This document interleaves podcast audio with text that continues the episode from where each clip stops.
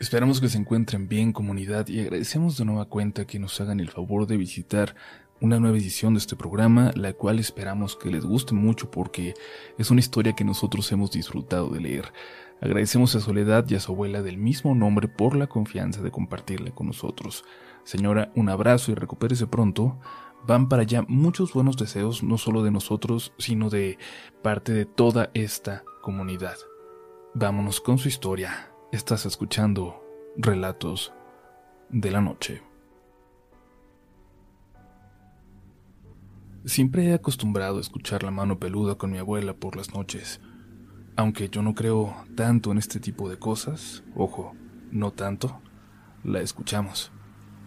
Nos juntábamos en la cocina mientras mi abuela tejía y yo terminaba alguna tarea, siempre durmiéndonos tarde escuchando este legendario programa de radio mexicano hasta su abrupto final el año pasado.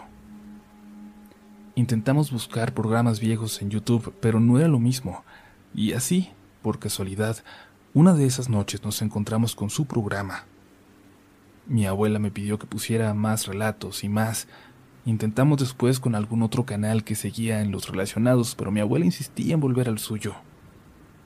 Aunque no son en vivo, Creo que se ha enamorado de estos relatos, incluso más que de los de aquel programa que tenía escuchando desde hacía 20 años. Tanto que hace poco, después de escuchar una de sus historias, me dijo, ¿sabes? Yo también tengo una historia que podemos mandarles. Aquella noche mi abuela me contaría una historia que, sin saber, ya me había tocado vivir a mí también. Esta es nuestra historia desde que mi abuela era pequeña ha vivido por aquí, en esta misma colonia. El bosque no está cerca, no hay cerros a la vista, al menos no a los que podamos llegar caminando. El único vestigio de naturaleza que tenemos cerca es un pequeño río que nos divide de la colonia vecina. Aún hoy, eso sí, parece una colonia perdida en el tiempo.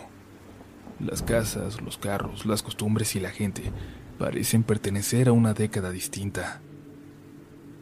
Cuando mi abuela era niña, había apenas unas cuantas casas en toda esta zona. Sobraban los dedos de las manos para contarlas. Cuando murió su padre, su familia se fue en picada. Su hermano mayor de apenas 12 años se volvió un vago y desapareció para no volver. Ella y su madre tuvieron que buscar cómo ganarse la vida.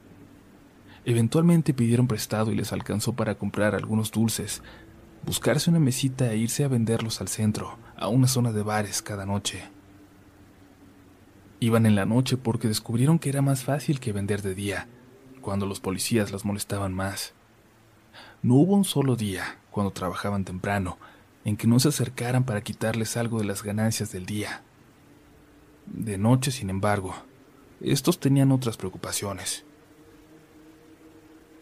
Pero se vendría otra desgracia para la familia, Así como perdieron al padre y meses después el hermano se fue, ahora mi abuela se enfrentaba con una repentina enfermedad de su madre. Sus piernas comenzaron a hincharse cada vez más hasta que prácticamente no la dejaban caminar.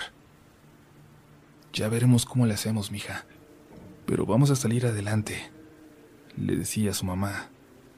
Pero la abuela tomó una decisión. Su mamá se cansaba y caía profundamente dormida en cuanto se hacía de noche, así que ella seguiría yendo a vender sus dulces al centro.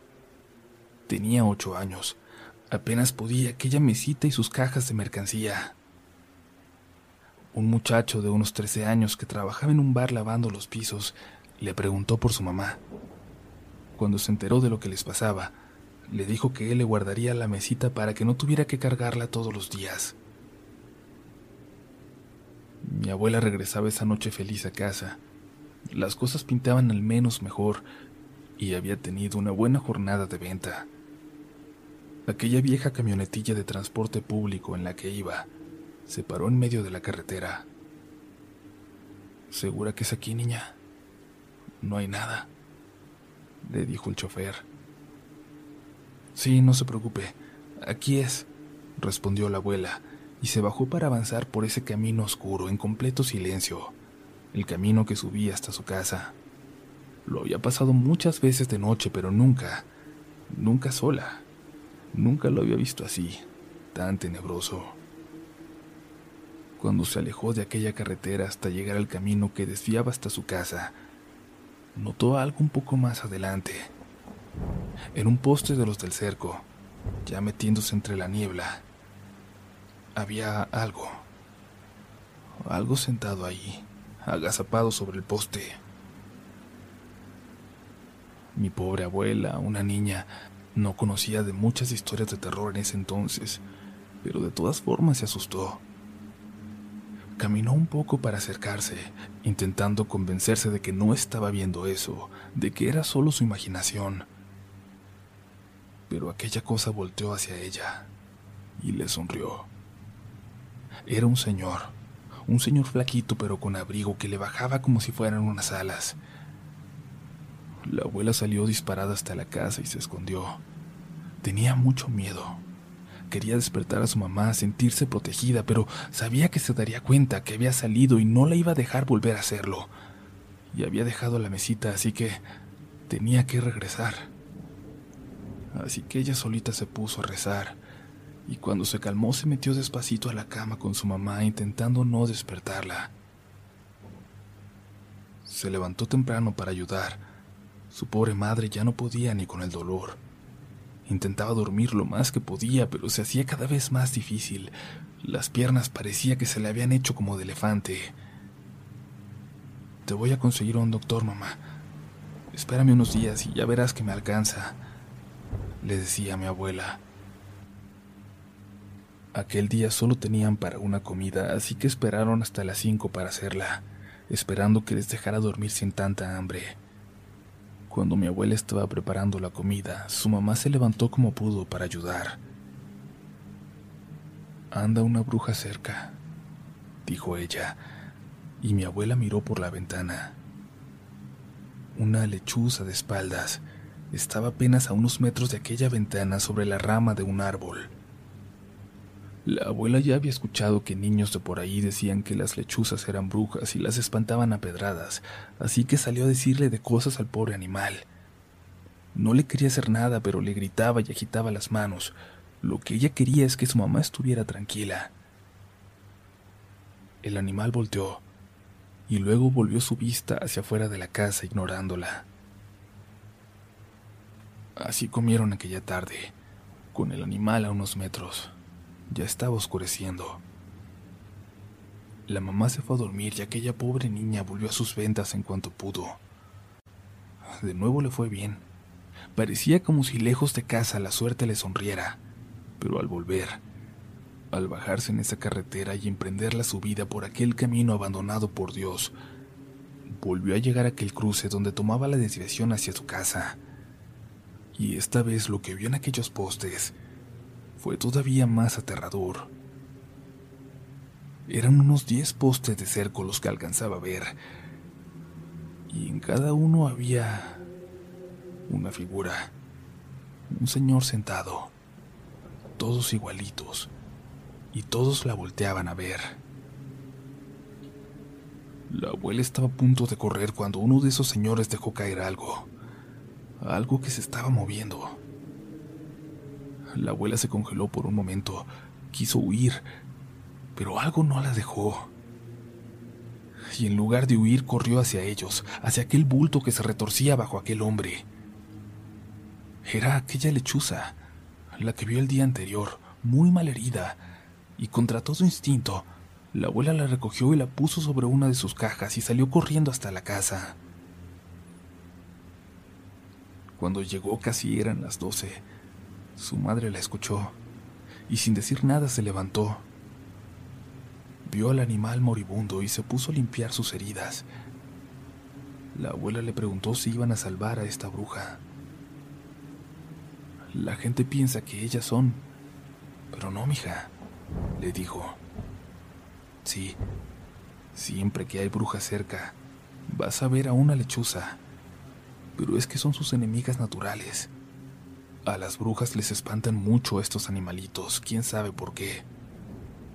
Su mayor logro ha sido convencer a tantos de que son los animalejos los que son malos, de matarlos, de corretearlos a pedradas. Y luego llegan las viejas esas muy campantes, a chuparse a los bebés.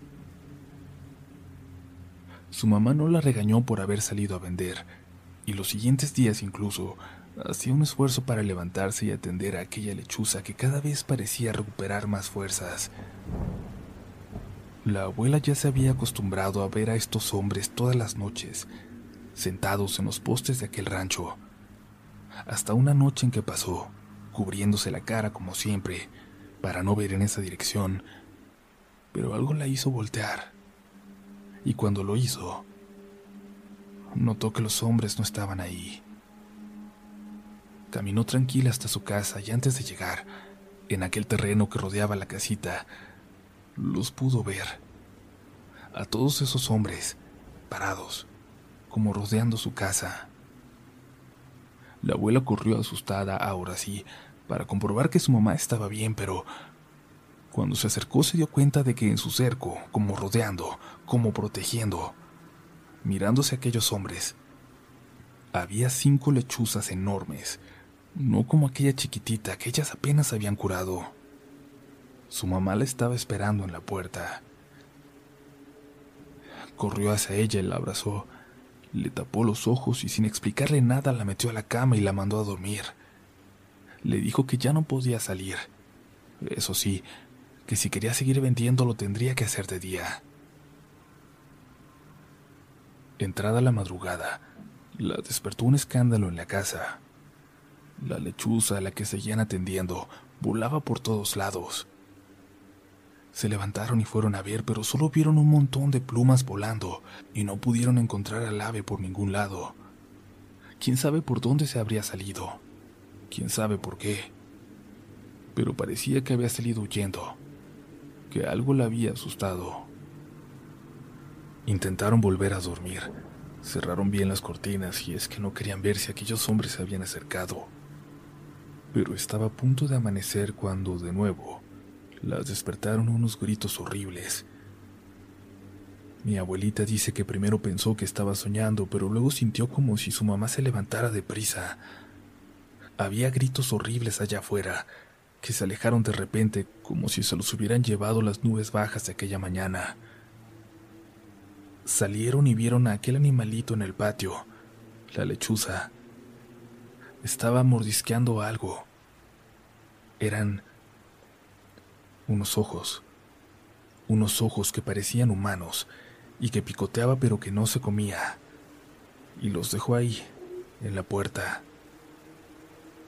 La mamá de mi abuelita los agarró y se los llevaron a la parte de atrás donde los enterraron.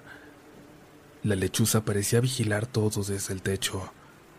Ya no había señales de aquellas otras aves enormes que rodeaban la casa la noche anterior, ni tampoco de aquellos hombres que no volvieron a ver. Para esa tarde el hinchazón de la mamá de mi abuela ya había desaparecido. Sus piernas estaban como si nada. A los días hubo más noticias. Una vecina les platicó que doña Macaria se había puesto muy mal, que se había quedado ciega y ya no salía. Mi abuela no la recordaba, pero su madre sí.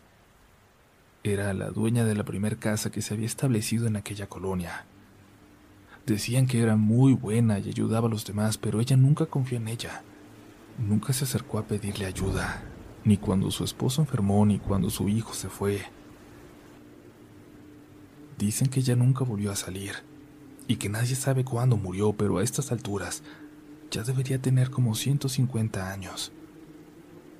Yo conozco bien su casa, que sigue aquí, intacta. Con el tiempo mi abuelita y su madre recibieron una carta y dinero. Eran del hermano de la abuela. Les pedía perdón por haberse ido sin avisar. Decía que estaba en Estados Unidos y que cuando pudiera iba a volver, pero que iba a seguir enviando dinero. Diez años más tarde la abuela se casaría con el que fue su mejor amigo y apoyo por todos aquellos años, con aquel joven que le guardaba su mesita, mi abuelo. Y cuando nació mi mamá, cuando nacieron mis tías y cuando nací yo, siempre pasó lo mismo. Los cercos y los árboles cercanos se llenaban de lechuzas y se escuchaban gritos, como de dolor a lo lejos. Uno podría decir que es coincidencia, que aquellos animales tenían su nido cerca, pero esto pasó en todas las casas donde hemos ido naciendo, diferentes, pero todas sí, dentro de la misma colonia. Les manda un abrazo a mi abuela que ha estado malita, que ya no sale a su patio a cuidar sus plantas y platicar de lejos con las lechuzas que se acercan en las noches. Ahora lo hago yo, saludándolas, sobre todo desde que sé esta historia, saludándolas como si fueran viejas amigas. Un saludo a la comunidad. Si te gusta este contenido, no dudes en suscribirte para que estés pendiente de lo nuevo que tenemos cada semana. Síguenos también en Instagram y Twitter, donde nos encontrarás como RDLN Oficial. Y también puedes suscribirte a YouTube, donde tenemos varios relatos nuevos cada semana. Esto es Relatos de la Noche.